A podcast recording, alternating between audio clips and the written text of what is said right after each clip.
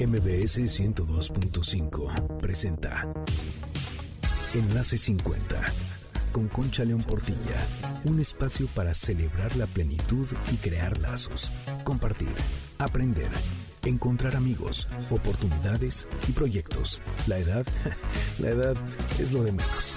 La actitud marca la diferencia, porque lo mejor de la vida empieza hoy. Enlace 50. Bienvenido a Enlace 50. Soy Concha León Portilla. Me da muchísimo gusto saludarte y recordarte el WhatsApp del programa 55 23 25 41 61. Nuestras redes Facebook, Twitter, Instagram y YouTube Enlace 50. Y como siempre te digo, entra a estas redes que están preparadas para ti y que tienen muchísima información para seguir aprendiendo, seguir creciendo, seguir disfrutando de la vida. Vamos a empezar con una frase de Margaret Atwood que dice así. Todos tenemos guardadas distintas versiones de nuestras vidas, aunque nos las contemos solo a nosotros mismos en silencio, y las corregimos a medida que avanzamos. Y es que claro, pues con el paso de los años van pasando tantas cosas, vamos aprendiendo, vamos sufriendo, vamos gozando, vamos madurando, vamos abriéndonos el panorama, vamos siendo menos juiciosos, esa es la idea, tratar de de ser más, eh, más abiertos a todos y tratar de, de, tener una mente de principiante, como dicen los japoneses, ese shoshin, esa mente de principiante que nos permite conocer más partes y más personas y más situaciones que suceden a nuestro alrededor. Y miren, en junio se celebró el orgullo de ser quien eres y amar a quien quieras. Como ustedes saben, junio es el mes de la diversidad. Y aunque hoy ya es 2 de julio, además de que continuamos celebrando, continuamos con la conciencia de esta diversidad que nos ha brindado tantas cosas y que el mundo va cambiando hacia allá. Y pues claro, las personas mayores LGBT más son lo que nos importa en este programa el día de hoy y vamos a hablar de este tema. Íbamos a hacerlo hace ocho días, sin embargo fue este gran desfile donde las tres estaciones, EXA-FM, el 102.5 y la mejor, pues nos unimos para dar esta gran cobertura. Espero que hayan escuchado las cápsulas que preparamos para ustedes en ese día. Hablaremos de vejeces diversas. ¿Y qué son las vejeces diversas? Ustedes estarán de acuerdo conmigo que mientras más pasan los años, más diferentes nos hacemos los unos de los otros. Eso pues es lógico, como que cada quien trae sus maletas de experiencias acumuladas de lo que ha vivido. Entre las personas mayores, las que tienen una orientación sexual distinta a la heterosexual, han tenido muchos retos en su curso de vida. Imagínense nada más cómo se han sumado las discriminaciones de lo que han vivido las referentes a sus preferencias sexuales y ahora a esas se les han sumado las que las personas mayores de 60 vivimos, las discriminaciones por la edad, eso de que nos hacen invisibles, eso de que ya no nos dan X trabajo, eso de que pues ya sabemos que sucede, nuestra opinión a lo mejor ya no cuenta tanto y por eso tenemos que cuidar nuestra autonomía, tenemos que estar al día y tenemos que estar comprometidos con nuestras vidas y con la sociedad. Por ello, fíjense, en el marco del 28 de junio, que acaba de pasar la semana, bueno, fue el martes, que es el Día Internacional del Orgullo LGBT, es fundamental visibilizar a las personas mayores que son parte de esta comunidad para entender sus necesidades y aprender a construir juntos un mundo en el que quepamos todos. Hoy estarán con nosotros dos personas con las que vamos a hablar de este tema de una manera profunda, seria, amorosa, formal y que nos va a informar, porque lo más importante es saber. Estará con nosotros la doctora Verónica Montes de Oca, ya la conocen, ha estado muchas veces con nosotros aquí en el programa. Ella es directora del Seminario Universitario Interdisciplinario sobre Envejecimiento y Vejez de la UNAM. Este seminario está formado por distintos académicos que estudian la vejez desde muy diferentes ángulos. Es una institución de veras con un respeto impresionante. Y también Arturo Arcos. Él es psicogerontólogo especialista en personas mayores LGBT y es creador de Bien Envejecer. Es una persona que no para de trabajar por todas estas personas y además tiene un enorme conocimiento, ya lo conocerán muy pronto. Miren qué interesante. En la encuesta sobre discriminación en la Ciudad de México se preguntó hace poco cuáles son las causas más frecuentes de discriminación. Dentro de las tres primeras respuestas están, fíjense, la pobreza con el 19.1%, el color de la piel con el 16.6% y las preferencias sexuales con el 15.3%. así como la edad avanzada con el 7.1. ¿Te imaginas la discriminación que sufren las personas mayores LGBT que son discriminadas, como dijimos hace rato, por su orientación sexual y también por su edad? como sociedad, de veras tenemos una deuda histórica con este colectivo que es y ha sido vulnerado, rechazado, discriminado y violentado de muy distintas maneras. Yo creo que todas las personas tenemos el derecho de vivir una vida digna y libre de violencia, sin importar la edad y nuestras preferencias sexuales. Por ello es esencial generar entornos de confianza y todos tenemos una responsabilidad en este tema, generar entornos de educación y políticas gubernamentales para que las personas mayores de la comunidad LGBT tengan la oportunidad de desarrollarse de forma integral, se garanticen sus derechos y puedan vivir su vejez en plenitud. Yo les invito a que construyamos juntos un mundo inclusivo para todas las personas. La repito esta frase porque realmente creo que es responsabilidad de todos y el abrir, abrir, abrir la mente y la verdad ser cada vez más incluyentes. Todos nos enriquecemos con esto. Y ahora vamos a seguir aprendiendo de tecnología con Telcel. Fíjense nada más, para todos los fanáticos de TikTok les traigo una nueva idea. Se llama videos lip sync, en los que tus labios se mueven como si estuvieras cantando. Increíble. Todo esto de veras era un rollo hacerlo en producción y ahora con muy poquitas cosas ya lo puedes lograr para ti. En TikTok pulsas el icono de más para crear un nuevo video. Luego el icono de añadir sonido que aparece en la parte superior y seleccionas una canción. Le das clic al icono de las tijeras. Ahí puedes recortar la canción que elegiste para usar el pedazo que más te gusta. Y ya entonces solo te grabas haciendo el lip sync mientras de fondo suena tu canción. Recuerda que estos son solo algunas de las tantas maneras de sacarle mayor provecho a tu celular y que puedes ver otros tutoriales como este entrando a reconectadostelcel.com y descubrir videos para el uso de aplicaciones, porque Telcel está comprometido en disminuir la brecha digital. Todo esto es posible a través de la mejor red Telcel. Y como siempre te digo, lo más importante de todo esto es divertirte, disfrutarlo, picarle, borrarlo y gozar la vida. Antes de irnos al corte, quisiera compartirles una frase de Carmen Laforet que leí y bueno, me hizo pensar tantas cosas. Si quieren que se las envíe con Tercer La Mejor Red, me ponen un WhatsApp al 5523 25 41 61 y con muchísimo gusto se las mando. Es de Carmen Laforet, que es una escritora española. La frase dice así: Hay un descubrimiento trascendental que a veces llega en la plenitud de la vida el de que esa tan tópica seguridad es un espejismo. Un día se advierte que no hay nada tan inseguro como lo seguro. Si en vez de esconder la cabeza, aceptamos que la inseguridad que sabemos cierta después de tantas pérdidas y encuentros es también una promesa siempre renovada de algo nuevo, si lo sabemos, y el pasado no es una nostalgia, sino un trampolín una base de apoyo para poder obtener nuevos puntos de vista, llegaremos a darnos cuenta de que cada momento tiene una plenitud en sí mismo y cada cosa un sentido, un sabor que no es el del día anterior, ni quizá el del día de mañana.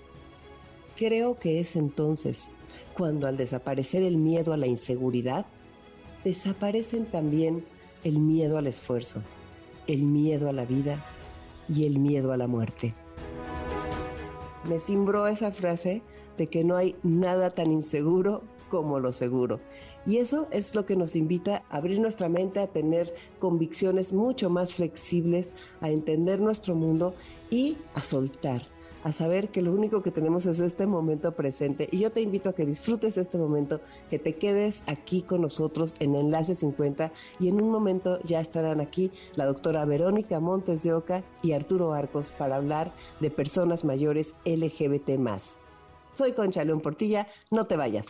Enlace 50, Enlace 50. Y estoy aquí de regreso contigo este sábado en Enlace 50 y vamos a iniciar nuestra conversación con la doctora Verónica Montes de Oca del SUYEP, directora de SUYEP, y con el psicogerontólogo Arturo Arcos. Vamos a hablar de las personas mayores LGBT. Bienvenidos. Hola, Concha. Muchas gracias, Concha. Creo que tenemos mucho que decir y mucho que compartir y la gente está ávida de conocer esto. A ver, Verónica, por favor, danos una introducción. Generalmente no nos atrevemos a romper nuestro imaginario heteronormativo, ¿no? Y, y pensamos únicamente a la vejez desde la heterosexualidad, por ejemplo, ¿no?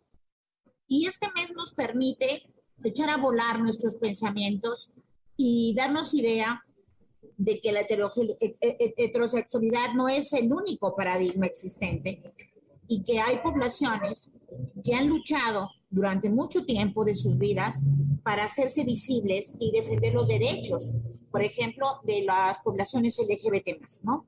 Y estamos hablando ahora de una diversidad impresionante, reconocida finalmente incluso por Naciones Unidas, por nuestro país también, y por los derechos humanos de nuestra Constitución, estamos hablando de poblaciones eh, que están rompiendo, digamos, estos paradigmas dominantes normativos de la sexualidad y de la identidad de las personas. A mí me parece que hoy en día estamos transitando incluso a, una perspectiva muy, mucho más compleja, difícil de entender, Concha, ¿eh? porque es, hay muchas vidas y muchas formas en donde incluso esta cuestión de poder cambiar en tu curso de vida de una identidad de género establecida socialmente, ¿no? Establecida eh, biológicamente. Y, y, creo que me parece maravilloso que las personas puedan buscar, luchar por lo que quieren ser y alcanzar la felicidad en esos tramos. Estamos hablando de las poblaciones eh, lesbianas, gays, homosexuales, transgénero, queer, ¿no? Intersexual. O sea, hay una, hay una gran cantidad de formas en que el ser humano se manifiesta. Y este mes estamos además particularmente muy vinculados nosotros con esas diversidades eh, sexuales, ¿no? Con esas diversidades en la vejez, en donde, fíjate, incluimos a las personas también heterosexuales, porque formamos parte también de ellos, ¿no? De esas mismas diversidades. Pero quiero que nos enfoquemos principalmente en, la, en las poblaciones, en esas contrasexualidades, ¿no, Arturo? Esas contrasexualidades en la vejez, que también me encanta ese concepto, ¿no? para evidenciar justo las distintas formas en que se manifiesta la vejez. Y esto me parece muy importante, Concha, porque son generaciones, y aquí Arturo nos va a enriquecer muchísimo más, son generaciones que han luchado desde los 60, desde los 50, 60, por esta libertad, por estas libertades, que han luchado también por los derechos humanos de las mismas poblaciones. Y me parece que esto es, es una cuestión muy rica, sobre todo por, por nuestra, nuestro sistema planetario, cómo nos mueve toda esta, esta nueva diversidad y, y sobre todo nos mueve la lucha por la felicidad, Concha, que creo que es un derecho al que nadie se le puede negar. Recordemos que hasta hace muchos, hace unos cuantos años, ni siquiera tantos, ¿no? Había esas terapias de reconversión, había estas cosas aberrantes y monstruosas que los médicos y que nuestra sociedad legitimaba, ¿no? Para volver a reafirmar la heteronormatividad, el heteropoder, ¿no? Sobre las personas. Y creo que, creo que hoy estamos, este, pues recordando, haciendo una reflexión sobre todas esas luchas de hombres y mujeres que, que buscan eh, que su identidad sea reconocida, y que su orientación sexual también sea reconocida. Y hay personas que han transitado de la heterosexualidad a la homosexualidad y regresan a la heterosexualidad y van a la transexualidad. Y eso también es válido, es una, es una realidad, ¿no? No sé qué opinas, Arturo. A mí me parece súper pertinente todo lo que están mencionando porque en efecto, dentro del mismo estudio de poblaciones mayores tenemos una deuda bien grande con las poblaciones sexodiversas, lo LGBT y, y LGBTTIQ más y todas las demás letras que quieran agregarles. Eh, porque todo lo que está diseñado para personas mayores está diseñado para personas mayores heterosexuales y cisgéneros, ¿no? Es, es, lo que consideramos como la norma, como entre comillas lo normal. Pero tienes un montón de gente mayor, aproximadamente actual, hoy por hoy, aproximadamente millón y medio, dos millones de personas mayores que no se ajustan a, a esta norma tan cuadrada, tan, tan específica que tenemos para la población heterosis y en efecto no es nada más que la gente mayor sexodiversa exista en junio. Existe todos los días del año. El problema es que eh, en junio es que tenemos la oportunidad de darles mayor visibilización y la visibilización yo creo que es el tema más importante en relación a la población eh, anciana LGBT más, porque de verdad por muchas cuestiones históricas, sociales, económicas, familiares, personales, han existido en la invisibilización durante décadas y, y, hasta personas que atienden a población mayor te dicen, ah, yo nunca había encontrado a una mujer mayor lesbiana, a una persona trans mayor de 50, 60 años y no sé qué hacer. Pues bueno, es, bien importante enfocarnos en, en, aprender qué hacer con esa clase de población, porque a fin de cuentas es población mayor que es tan merecedora de un trato digno, respetuoso, de una vejez eh, saludable y exitosa como el resto de la población, pero que tiene mayor dificultad para acceder a ella justo porque pues no sabemos cómo tratarla, porque no la vemos en ningún lado, porque no sabemos cómo hacer programas, políticas para esta población específica y porque en, en ningún espacio de formación nos enseñan que la vejez también es diversa a nivel de sexualidad. Es más, muchas veces ni nos enseñan que la vejez está sexuada. Nos dicen que las personas mayores ya no tienen deseo, ya no tienen placer, ya no buscan pareja, ya no se expresan. Y ahora todavía les estás diciendo que hay gente homosexual y hay gente trans y hay gente intersexual que tiene mayores de 60 años, pues le rompes con, con todos los esquemas a la gente, ¿no?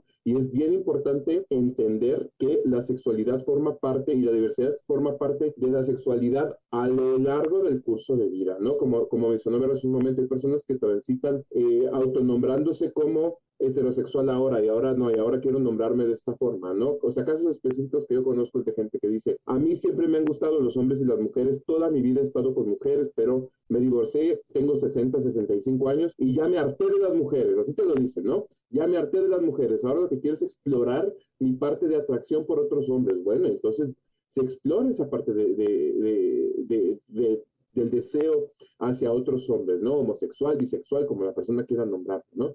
Pero ahí está. Y hay personas que es hasta esa edad, uno, que se atreven a expresarlo públicamente, o dos, que se dan cuenta de que, eso, de que eso existe, ¿no? Pasa mucho con mujeres, porque históricamente también las mujeres han sido muy negadas en su sexualidad socialmente, y pues para ellas es lo más normal del mundo no sentir atracción hacia el marido porque pues las casaron, ¿no? Y, ¿no? y, nunca creyeron que sentir atracción y deseo por el marido fuera necesario para, tener una vida de pareja con ellos. Y ya en la vejez es que, ay, resulta que no es que no me guste mi marido, es que no me gustan los hombres.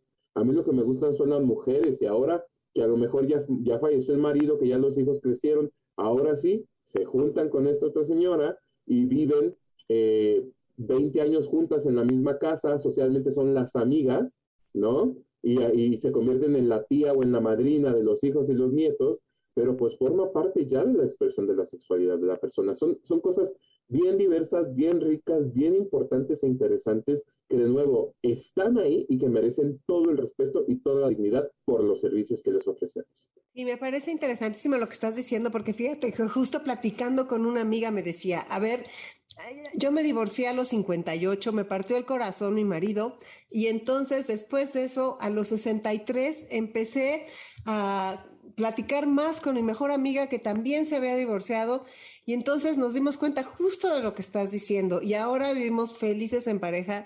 Estoy enamorada de ella, ella está enamorada de mí. O sea, descubrí todo esto y entonces todo lo que tiene que suceder con los hijos y con los nietos y con el ex marido que se pone como loco, o sea, hay algunos exmaridos que dicen, nos volvemos a casar, pero por favor no vayas a decir que eres lesbiana. O sea, es impresionante toda la parte social. Y entonces, como que es muy importante conocer y reconocer. Ustedes han trabajado mucho en este tema y si hablamos de esto, también las personas trans, el trato, cosas que ustedes han dicho de cómo, cómo tener que regresar a meterte al closet por tu condición cuando envejeces.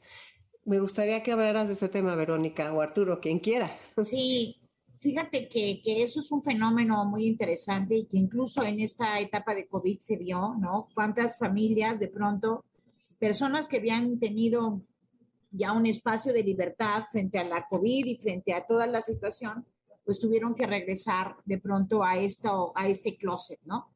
Que, que que sin duda, pues obviamente hay miles de estrategias que asumen las personas, pero lo, lo, terrible y tal vez lo que a mí me parece que es como como de importante de mencionar es la discriminación, Concha, ¿no? O sea, esta invisibilización, que es una forma muy hermosa de decirlo, en realidad es una forma de discriminación permanente, de exclusión, de construir socialmente muros y desventajas para otras personas, ¿no? Yo, yo me vinculo mucho con este tema porque, y siempre lo digo, porque mi hermano, mi hermano es gay y desde que era niño lo supimos. Y desde que entonces yo me puse a buscar información, tratar de entender todo lo que iba, lo que estaba viviendo mi propio hermano, ¿no? Eh, y por supuesto me preocupa muchísimo también todo lo que a su vez en, todo su entorno son muros, muros, murallas, ¿no? De exclusión en muchas cuestiones. Eh, y eso lo, lo, lo, viven muchas personas, lo vive todavía en nuestra sociedad en términos de, de, esta cultura moralina, patriarcal y misógina, homofóbica, ¿no? Y, y, creo que en ese sentido lo comparte muy bien todo el feminismo, por ejemplo, cuestionador sobre este, estos sistemas, ¿no? Entonces, la, la, exclusión, la exclusión mata, Concha, la, la discriminación lastima, daña. Y, y, cuando Arturo menciona todo este, estas nuevas configuraciones, también lo cierto es que en las instituciones ha costado mucho trabajo en los últimos 40 años que haya, por ejemplo, retrovirales gratuitos para las personas, atención médica especializada, este, que tengan, por ejemplo, tratamientos frente al cambio, por ejemplo, médico, a su cambio de, de su sexualidad, la cuestión hormonal, por ejemplo. O sea, han sido cambios yo siento muy favorecedores para esta población, pero hay un tema cultural, ideológico, que aún pesa mucho, ¿sí? Y no, y no podemos dejar de pensarlo, porque eso es una realidad también. Yo estuve trabajando durante tres años en la Casa Vida Alegre, que es el primer centro para personas mayores eh, de México y uno de los primeros a nivel Latinoamérica y de hecho en el mundo. Eh, y ahí, mira, es bien te mueve mucho la manera en cómo las personas cambian cuando están en estos espacios, ¿no? Porque son espacios libres de discriminación tanto por edad como por condición sexual. Las personas mayores de la diversidad sexual viven experiencias en las cuales en espacios para mayores se les discrimina por ser LGBT más y en espacios LGBT más se les discrimina por ser personas mayores. O sea, van perdiendo espacios, muchos, muchas de estas personas no tienen contacto significativo, importante y positivo con sus familias. Han perdido muchas amistades porque, pues, por la pandemia del VIH-Sida o porque se tienen que regresar al closet o porque tienen que irse a vivir con sus familias fuera de la ciudad o a otros espacios. Y entonces la gente mayor se va quedando sola. Esa es, ese es eh, la realidad más constante de la gente mayor LGBT. Se va quedando sola. No hay familia de origen, o sea, de la que provinieron, no hay familia propia, no hay descendencia, no hay eh, amistades, parejas, y entonces la gente mayor envejece como islitas, ¿no? Cada una ahí y de vez en cuando se encuentran, se reconocen, pero no están los medios suficientes porque hay poco acceso a redes sociales, hay poco dinero para trasladarse por la ciudad, así que hay, hay menos posibilidades de formar vínculos significativos. Así que tener espacios como, como es esta casa son súper importantes porque son espacios para el reconocimiento y para la congregación, ¿no? Y espacios en los cuales no se les va a discriminar, en los cuales no se les va a pedir que actúen de cierta forma, al contrario, se les invita y se les, se les estimula para que se vistan, actúen, utilicen las palabras, los comportamientos que les sean naturales, independientemente de la imagen o la presentación que tú pudieras tener, se les dice, se les invita a las personas que sean en libertad. Y esto es algo que muchas de ellas no han tenido la oportunidad de hacer durante toda su vida o solamente lo pueden hacer cuando no hay absolutamente nadie más y lo hacen nada más para, para ellas mismas o para ellos, ellas mismas. Y, y ahora está la posibilidad de que lo hagan en un espacio público, ¿no? ¿Qué, qué, qué, qué belleza, ¿no? La gente florece, la gente brilla cuando está en estas condiciones y no tienes idea del gran cambio que ocurre, ¿no? Luego están estas experiencias de gente que dice, ah, nos pusimos de acuerdo y nos fuimos a tomar un café. O invité a esta persona a otra actividad en, la cual yo participo para que yo no sea la única persona mayor que va a estas reuniones, ¿no? Y entonces comienzas a crear justo lo que buscamos, que es comunidad necesitamos que estas personas estén menos aisladas y gracias al trabajo comunitario, gracias a tener espacios en los cuales puedan conectarse, identificarse, reconocerse y apreciarse, es que podemos crear esta comunidad. Y es a través de, esa creación de, grupos que puede hacerse un eh, reconocimiento también por parte de las instituciones. Porque de nuevo, si yo como persona mayor LGBT más voy a este espacio, de forma individual, a lo mejor ni me prestan atención. Ah, porque ya estoy grande. O ah, porque soy nada más una persona, ¿no? Pero cuando ya somos varias, podemos exigir. Y esas, eh, esas exigencias más fácilmente van a, van a ser escuchadas, tomadas en cuenta y van a generar cambios a nivel sistémico y a nivel institucional. Por eso es súper importante que se reconozca de nuevo. Tenemos por lo menos millón y medio de personas mayores LGBT más. ¿Por qué no se le está prestando atención? Pues porque rompe con muchas cosas que son incómodas para los sistemas. Y solamente a través de decir, no, aquí estamos, queremos esto, merecemos más. La misma gente de, estas jornadas que tú comentabas hace un momento, Concha, te lo, te lo decía, no podemos ser viejos cómodos para el sistema. Tenemos que generar esta incomodidad para que presten atención y se generen cambios que beneficien a la población. De nuevo, por esta misma deuda histórica. Es una deuda histórica, pero también es difícil nosotros, las personas mayores, ir defendiendo nuestros espacios. O sea, para todos, para todos, Arturo, para todos, Verónica. O sea, lo sabemos. Por eso Ana Freixas escribe Yo vieja, y, este, y te das cuenta y, su decálogo y el conocer nuestros derechos. O sea, yo creo que todas las personas mayores eh, debemos de conocer nuestros derechos, ser activistas, poner todo, o sea, no podemos quedarnos quietos porque sí estamos entrando a un mundo difícil, en una etapa difícil de nuestra vida, pero eso ya lo sabemos y entendemos que cuando eres LGBT más, o sea, tus problemas se suben, como también hablaron ustedes de cuando tienes otra cosa que te pueda pasar, si tienes una enfermedad, si tienes una discapacidad, o sea, todo va sumando la dificultad de esta etapa con la que cerramos nuestras vidas. Y entonces, a la hora de poder escuchar estas, o sea, creo que no sé, a lo mejor estoy, para mí el antídoto al sufrimiento en muchos casos es la información. Si yo estoy informada de lo que sucede y lo que les pasa a los otros, además de que me siento comprendida, como cuando lees a veces un poema que explica tu tristeza, ¿entiendes? También cuando estás oyendo lo que viven otras personas, sientes más fuerza para hacer estas comunidades.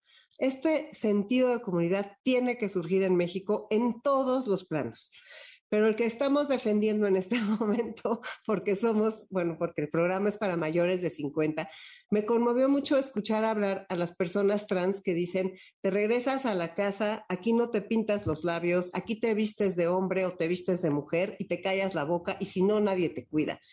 O sea, son historias muy fuertes que a lo mejor muchas personas están ajenas. Y de todas formas, todos sufrimos el rechazo.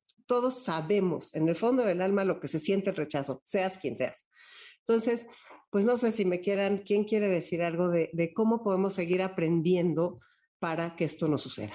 Yo creo que esto que dices de la información es bien importante. Y fíjate que el primero de junio y este 18 de junio pues hubo dos jornadas sumamente valiosas, una en el Instituto de Investigaciones Sociales, en la página de YouTube del instituto la pueden encontrar. La verdad que fue una jornada maravillosa con cinco, cinco cuatro intervenciones geniales, pero la, la jornada del 18 creo que también fue de una riqueza brutal porque son los personajes en vivo, ¿no? De esto que teorizamos muchas personas como, como yo, y como muchos otros eh, académicos. Pero aquí la, la, idea es como también la academia también es LGBT, ¿no? También, y eso es sumamente importante, porque eh, Arturo mencionaba hace un momento, ¿no? No hay instituciones, pero de hecho no hay preparación en la gerontología o en la gerontogeriatría desde una mirada que no sea heteronormativa, por ejemplo, ¿no? Entonces también necesitamos dentro de la academia eh, hacer activismo para que haya, por ejemplo, como sucede en la Facultad de Medicina, una nueva cátedra sobre población LGBT, ¿no? En donde se vea la salud también de las personas, pero con una perspectiva de derechos humanos.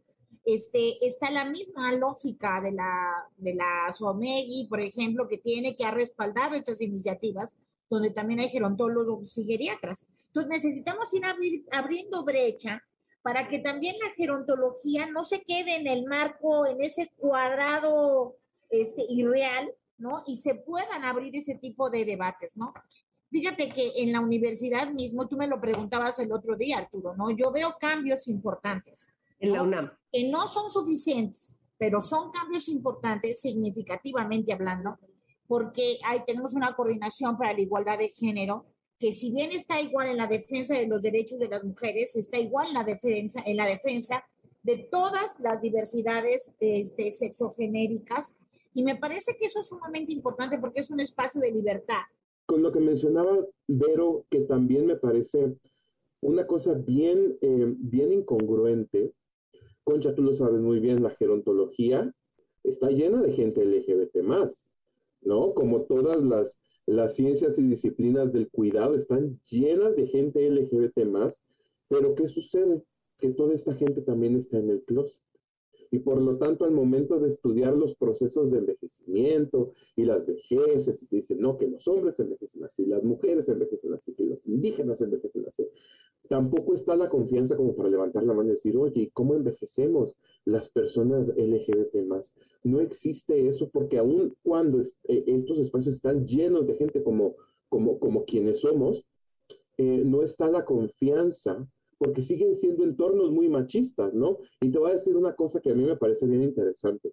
Luego nos vamos con la idea de, es que la gente mayor tiene ideas bien anticuadas y no van a aceptar estos cambios y no les gusta y no tratan esos temas. ¿Y sabes qué? En mi experiencia trabajando con gente mayor heterosexual cisgénero, tienen menos problemas que la gente profesionista que muchas veces son las que se encargan de, de determinar de qué sí se habla y de qué no se habla cuando intervenimos con personas mayores. La gente mayor lo acepta como parte de, ¿no? Dice, ah, pues eso allá está, a lo mejor no, no se familiarizan mucho, ¿no? Lo ven de lejos, pero no es algo que categóricamente cierren en la mayoría de los casos, mientras que la misma gente de, de, de, eh, las administraciones, incluso de la academia, aunque ya cada vez menos, dice, no, ¿sabes qué? Esto no, esto no porque no es importante, porque va a hacer ruido, porque va a desviar de lo que, de lo que estamos tratando de hacer. Ah, entonces estamos desviando, ¿no? Pues el mismo estereotipo de somos gente desviada.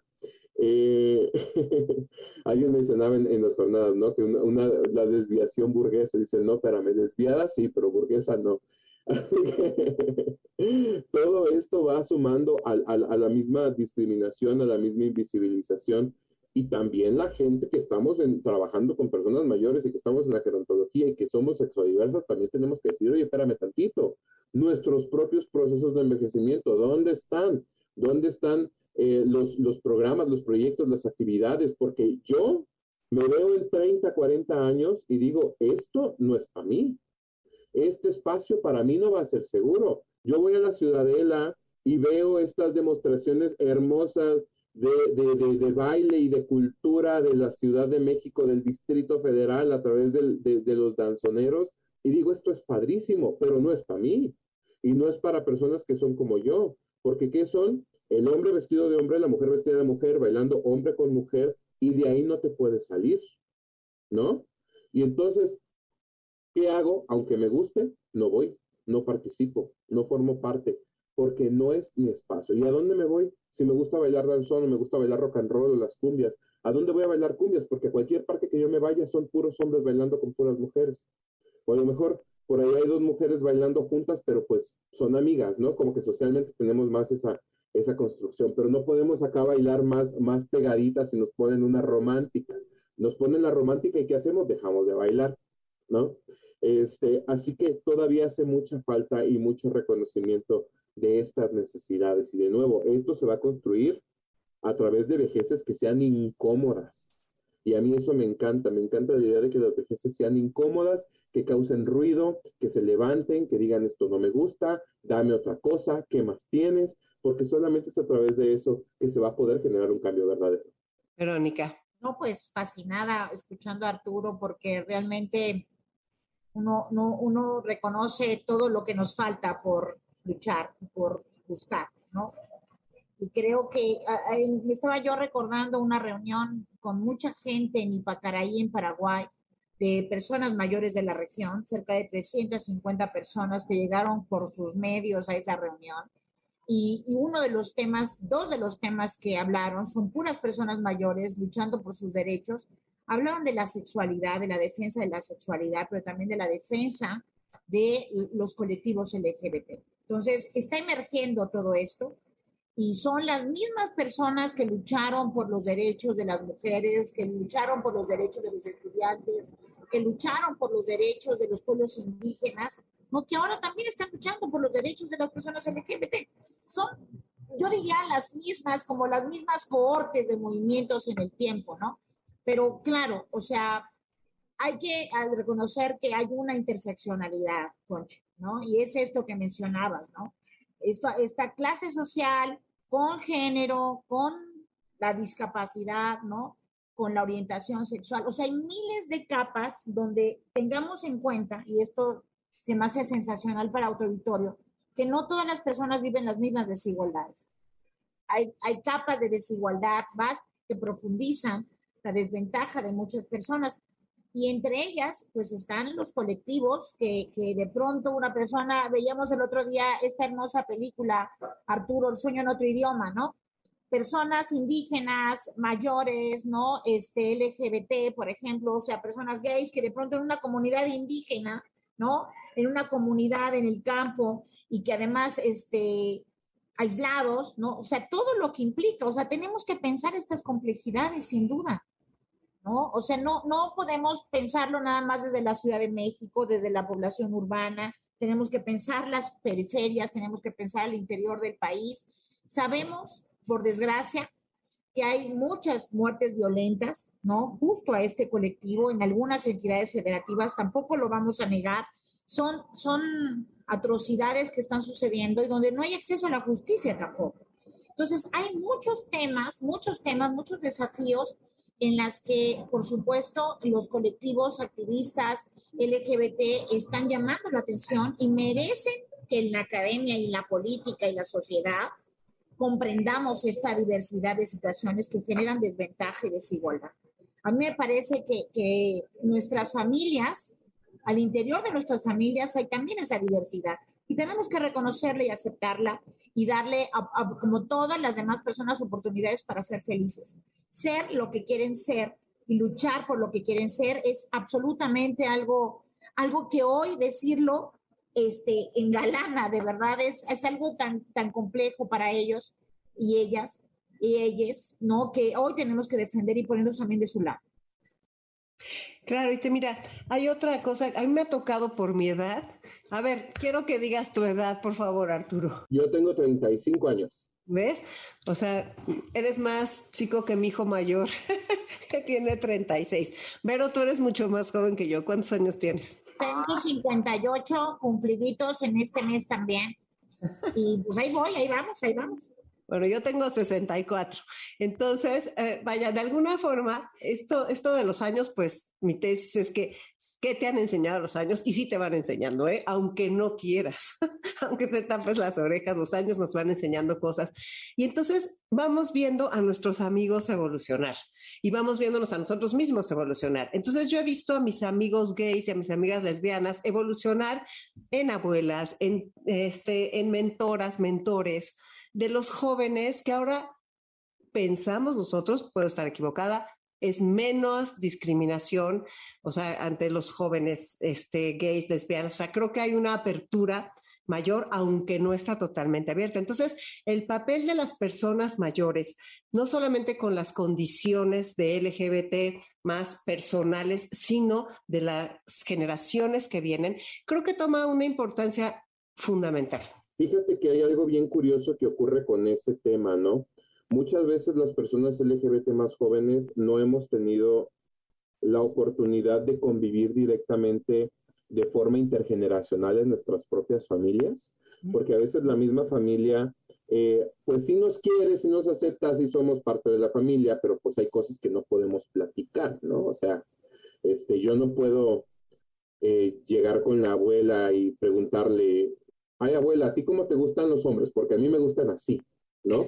Así que ahí, ahí estamos, pero no estamos completamente.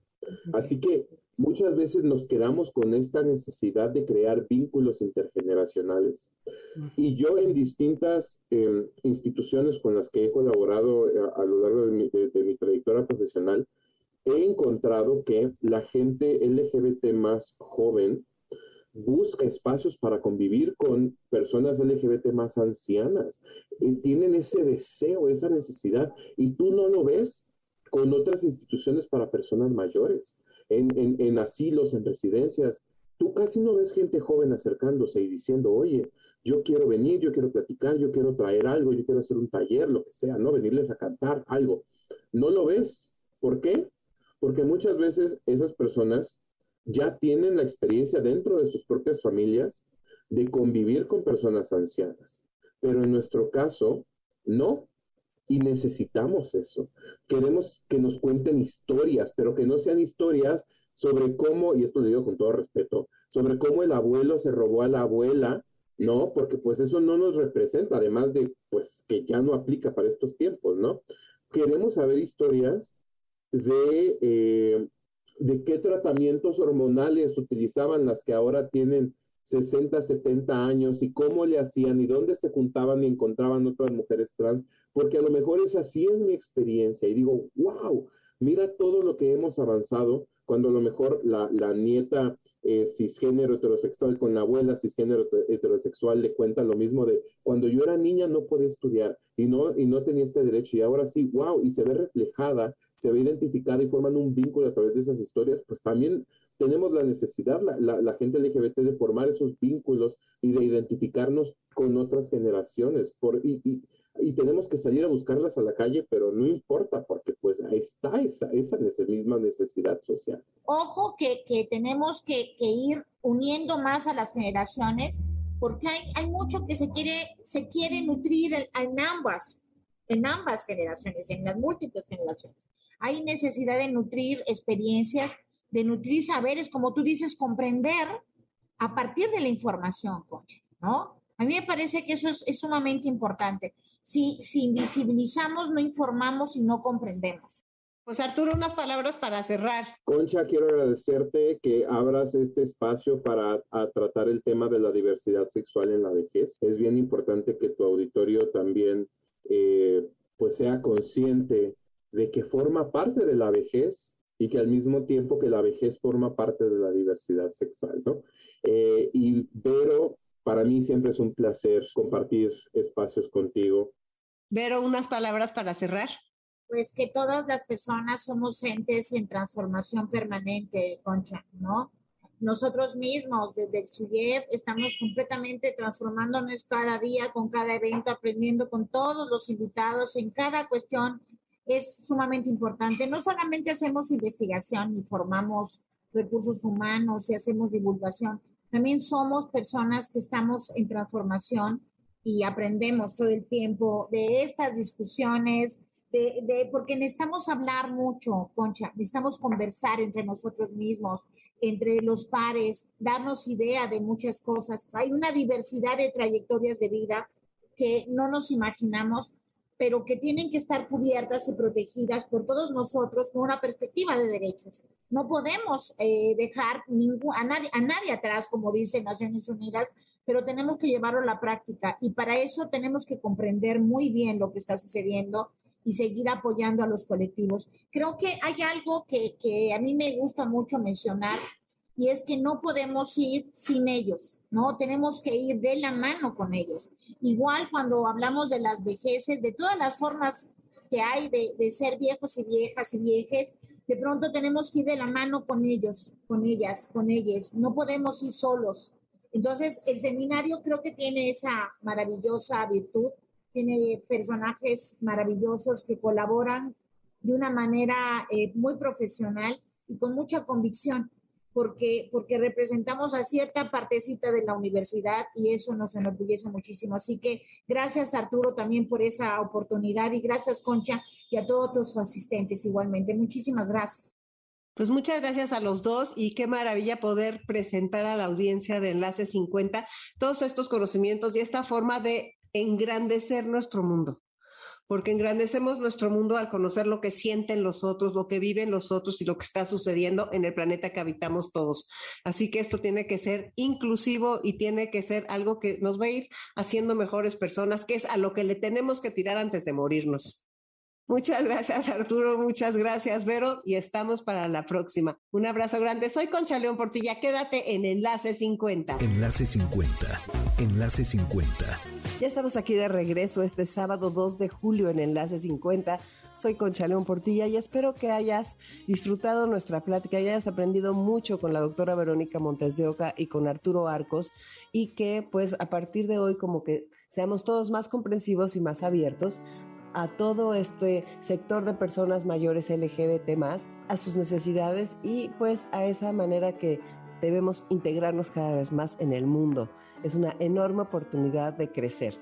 Bueno, y ahora como siempre vamos a hablar de tu salud, porque fíjense, la salud vascular es importantísima para evitar o para prevenir demencias. Y entonces yo te voy a dar algunos, algunas este, ideas que te dicen cómo vas a estar cuidando esta salud para que tu cerebro se cuide y se mantenga lo más sano el mayor tiempo posible. Hay algunos factores que hacen que tu salud cardiovascular se pueda ver influida y hay que poner focos rojos y abrir los ojos a eso. Por ejemplo, tener presión alta, que sepas que tienes las arterias duras, por ejemplo, también el colesterol alto, la obesidad, fumar, no ser activo físicamente, tener una dieta que no sea sana, tener una dieta llena de grasas, por ejemplo, de azúcar. Y hay otra cosa que también afecta mucho, que es dormir mal y la apnea. Esas veces que nos quedamos así como, como que empezamos a, este, como que nos ahogamos en la noche y que son los ronquidos tan fuertes que de repente no pasa el aire. Todas estas cosas dicen que pueden traer que pueden propiciar la demencia. Entonces hay que tener mucho cuidado en todos estos puntos, poner la atención a nuestra salud. Si por ejemplo tenemos una rutina muy pobre de dormir, tratar de, mejorarla. Hay muchas formas, ya lo sabemos. Hay este, unas bolas de aplicaciones para dormir mejor, hay música para dormir mejor, hay que tener higiene del sueño, nuestros horarios muy claramente, cuidar nuestra alimentación, como lo decimos tantas veces, somos lo que comemos y de veras que nuestro alimento sea nuestra medicina. Lo de hacer ejercicio, que se disparan la serotonina, la dopamina, las endorfinas al movernos todos estos ejercicios que podemos encontrar en todas las redes de una manera gratuita. Y algo que es importantísimo es mantenernos socialmente activos, tener amigos, crear vínculos, ir a lugares donde conozcamos personas, tomar cursos, eh, llenar nuestro cerebro de lectura, de música, ir a museos, ir a obras de teatro, de veras, no parar, hacer todos estos ejercicios de memoria, tener en cuenta que el cerebro es un músculo que hay que ejercitar, así como ejercitamos nuestros brazos, entonces, o nuestras piernas, entonces hay que proteger nuestro cerebro con todas estas cosas que hemos dicho y que están a nuestro alcance.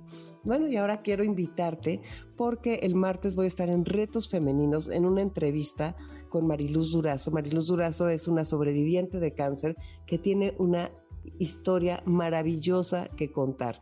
El título de la entrevista, nada más para que se te antoje, es Me gusta mi nueva vida.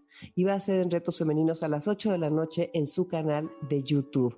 Y antes de irnos, de que llegue Dominique Peralta con Amores de Garra, como siempre quiero darle las gracias al equipo de Enlace 50, a Patti, a Carlos, a Beto, porque de veras estamos unidos y porque hacemos todo lo que podemos para que este programa llegue a ti y para que pues sirva de algo, porque es un privilegio y un gusto gigante tener un micrófono y un tiempo abierto al aire. Gracias MBS por esta oportunidad también. Y bueno, vamos a leerles algo que la verdad me gustó mucho, que es de Nadine Ster y se llama así, Valgo. Dice así, de tanto perder aprendí a ganar. De tanto llorar se me dibujó la sonrisa que tengo. Conozco tanto el piso que solo miro al cielo. Toqué tantas veces fondo que cada vez que bajo ya sé que mañana subiré. Me asombra tanto como es el ser humano que aprendí a ser yo mismo. Tuve que sentir la soledad para aprender a estar conmigo y saber que soy buena compañía. Intenté ayudar tantas veces a los demás que aprendí a que me pidieran ayuda. Traté siempre que todo fuera perfecto y comprendí que realmente todo es tan imperfecto como debe ser, incluyéndome. Hago solo lo que debo de la mejor forma que puedo y los demás que hagan lo que quieran. Vi tantos perros correr sin sentido que aprendí a ser tortuga y apreciar el recorrido. Aprendí que en esta vida nada es seguro, solo la muerte. Por eso disfruto el momento y lo que tengo. Aprendí que nadie me pertenece y aprendí que estarán conmigo el tiempo que quieran y deban estar y quien realmente esté interesado en mí me lo hará saber a cada momento y contra lo que sea. Que la verdadera amistad sí existe, pero no es fácil encontrarla. Que quien te ama te lo demostrará siempre sin necesidad de que se lo pidas.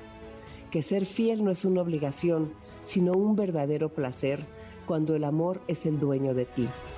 Eso es vivir. La vida es bella con su ir y venir, con sus sabores y sin sabores. Aprendí a vivir y disfrutar cada detalle.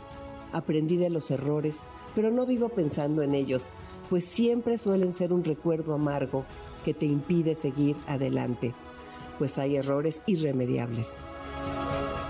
Las heridas fuertes nunca se borran de tu corazón, pero siempre hay alguien realmente dispuesto a sanarlas con la ayuda de Dios. Camina de la mano de Dios, todo mejorará siempre. Y no te esfuerces demasiado, que las mejores cosas de la vida suceden cuando menos te las esperas. No las busques, ellas te buscan. Lo mejor está por venir. Como te dije, es de Nadine Ster. Si quieres que te lo envíe por Telcel, la mejor red, ponme un WhatsApp al 5523 25 41 61. Muchas gracias a todos por estar aquí con nosotros. Y voy a cerrar con la definición de felicidad que dice precisamente mi amiga Mariluz Durazo. Es definición de felicidad para ella, con la que les digo que voy a estar en Retos Femeninos el martes a las 8 de la noche en el canal de YouTube. Y ella dice así, cuando mi cuerpo, mi mente y mi alma están en sintonía, eso para mí es felicidad. Así que vivamos en sintonía, para eso hay que estar presentes. Soy Concha León Portilla, te dejo un abrazo con todo mi cariño. ¿Qué cuántos años tengo? ¿A quién le importa? MBS 102.5 presentó Enlace 50 con Concha León Portilla. Te esperamos el próximo sábado, una a 2 de la tarde, por MBS 102.5.